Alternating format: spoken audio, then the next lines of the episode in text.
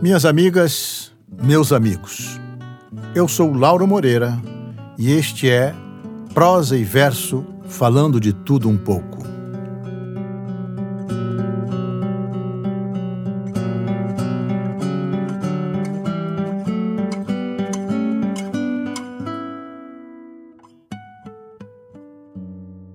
O personagem multifacético, digamos, que vamos apresentar em nosso episódio de hoje, foi não apenas um grande poeta brasileiro, como também romancista, pintor, político, médico, biógrafo e tradutor. Estamos falando de Jorge de Lima. Nascido em Alagoas em 1893 e falecido no Rio de Janeiro aos 60 anos de idade, sua rica trajetória poética vai do parnasianismo e simbolismo de princípios do século ao modernismo em sua fase de consolidação dos anos 30, quando, ao lado de seu grande amigo e outro grande poeta, Murilo Mendes, deixa transparecer um sensível misticismo religioso. Mais tarde, pouco antes de sua morte, Jorge de Lima publica Invenção de Orfeu, uma obra de grande beleza e complexidade, um épico existencial e barroco com marcantes traços surrealistas. Como estranha curiosidade, valeria lembrar apenas que, embora já consagrado pelo público e pela crítica por uma obra de grande apelo popular, inclusive, como O Acendedor de Lampiões e, muito especialmente, Essa Nega Fulô, o nosso poeta foi cinco vezes candidato à Academia Brasileira de Letras, não tendo conseguido se eleger em nenhuma delas. Ou seja, injustiça incompreensível e irreparável, embora não inevitável.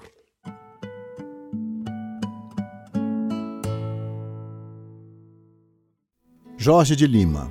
Jorge Mateus de Lima nasceu em Alagoas em 1895 e faleceu no Rio de Janeiro em 1953. Aos 14 anos, já havia escrito o soneto O Acendedor de Lampiões, que três anos mais tarde, ao ser divulgado, tornou o poeta precocemente famoso. Fez o curso de medicina em Salvador e no Rio, onde publica seu primeiro livro, 14 Alexandrinos, em 1913. Cinco anos depois, retorna a Maceió elege-se deputado à Assembleia Estadual, leciona em colégios locais e dirige o Liceu Alagoano. De formação neoparnasiana, em 1925 o poeta adere ao movimento modernista com a publicação de O Mundo do Menino Impossível. Sua poesia de preocupação social e política está sobretudo em Poemas, de 1927, e Essa Nega Fulô, do ano seguinte. Escreve depois uma série de romances em prosa, entre os quais O Anjo, Salomão e as Mulheres e Calunga. Em 1935, uma conversão ao catolicismo transfigura a visão de mundo e a obra de Jorge de Lima, que passa a formar com Murilo Mendes, outro recém-convertido, o duo mais importante de poetas religiosos do modernismo brasileiro. Juntos, escrevem a obra tempo e eternidade. Com a túnica inconsútil, Jorge de Lima alcança o ápice de sua fase religiosa. Finalmente, em 1952, publica Invenção de Orfeu, uma obra complexa, de grande fôlego e seguramente uma das mais singulares de nossa literatura, na qual ele se propõe, ao longo de dez cantos e uma imensa variedade de metros e ritmos, a modernização da epopeia, sintetizando a experiência poética da humanidade e do espírito luso-brasileiro. Inverno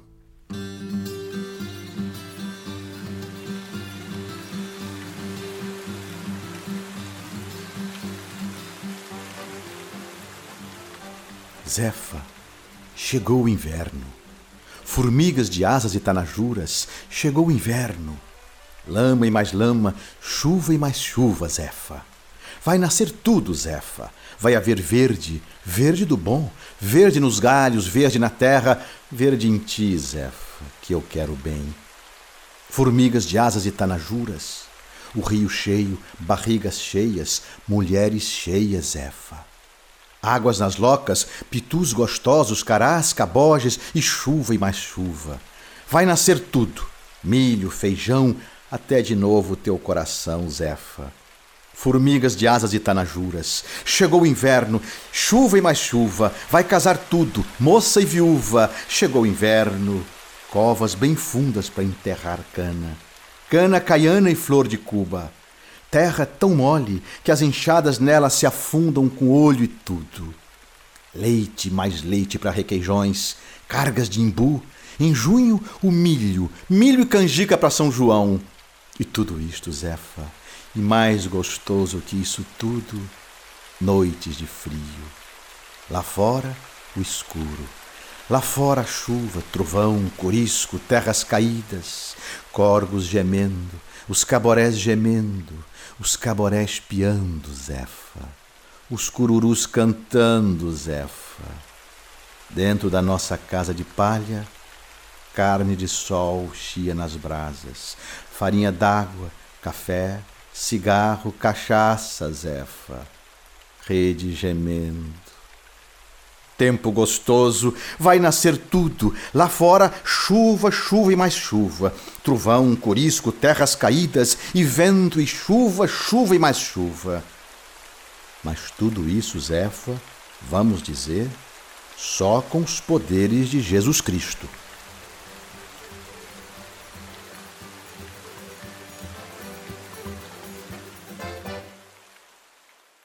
A divisão de Cristo.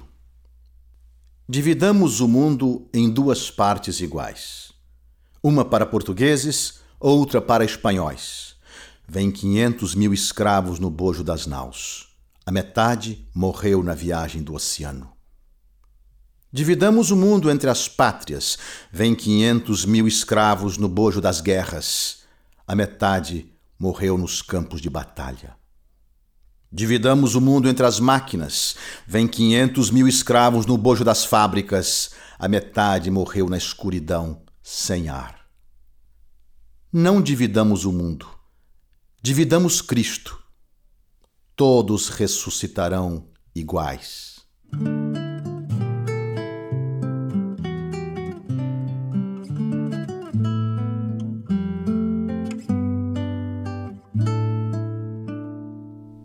Poeta perdido na tempestade.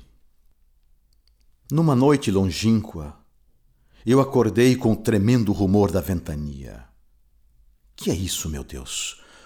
Olhei o céu e o vento forte me ensopou de chuva. Vinha com o vento um bruar de vozes. De onde vinham essas vozes eu não sei. O meu navio se perdeu e entrei na mais negra confusão do mundo tempestade, Senhor. A tempestade com a vossa força arrebatava o mundo. Eu era pequenino ante a violência, ante o choque brutal da vossa ira. Eu não podia me ajoelhar, Senhor. Eu só podia cair, e eu caí. Fui arrastado pela vossa força, como aspirado pelo vosso hálito. A tempestade, Senhor. A tempestade, mais do que a tempestade, a vossa ira, a vossa majestade, a vossa face. Eu não podia ver a vossa face.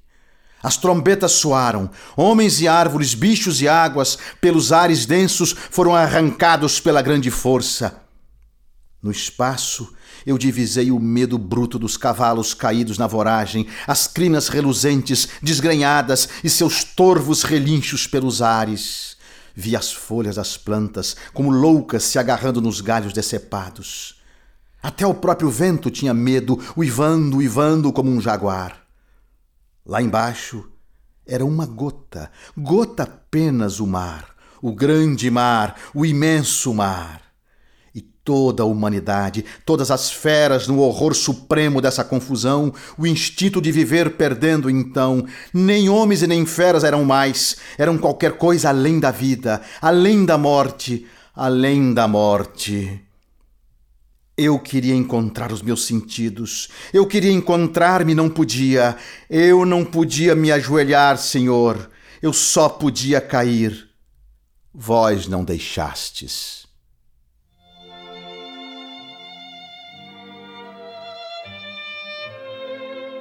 O nome da musa.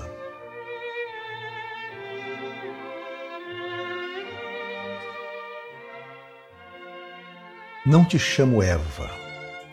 Não te dou nenhum nome de mulher nascida, nem de fada, nem de deusa, nem de musa, nem de sibila, nem de terras, nem de astros, nem de flores. Mas te chamo a que desceu do luar para causar as marés e influir nas coisas oscilantes. Quando vejo os enormes campos de verbena agitando as coronas, sei que não é o vento que bole, mas tu que passas com os cabelos soltos. Amo contemplar-te nos cardumes das medusas que vão para os mares boreais, ou no bando das gaivotas e dos pássaros dos polos revoando sobre as terras geladas. Não te chamo Eva, não te dou nenhum nome de mulher nascida. O teu nome deve estar nos lábios dos meninos que nasceram mudos, nos areais movediços e silenciosos que já foram fundo do mar, no ar lavado que sucede às grandes borrascas, na palavra dos anacoretas que te viram sonhando e morreram quando despertaram, no traço que os raios escrevem e que ninguém jamais leu. Em todos esses movimentos, há apenas sílabas do teu nome secular que coisas primitivas escutaram e não transmitiram às gerações. Esperemos, amigo, que searas gratuitas nasçam de novo e os animais de criação se reconciliem sob o mesmo arco-íris. Então, ouvireis o nome da que não chamo Eva, nem lhe dou nenhum nome de mulher nascida.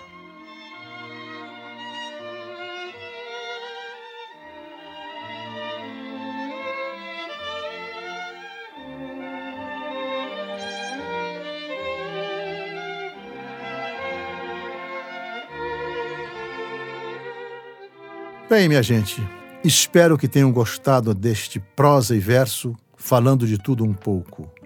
Um bom dia e até o próximo episódio.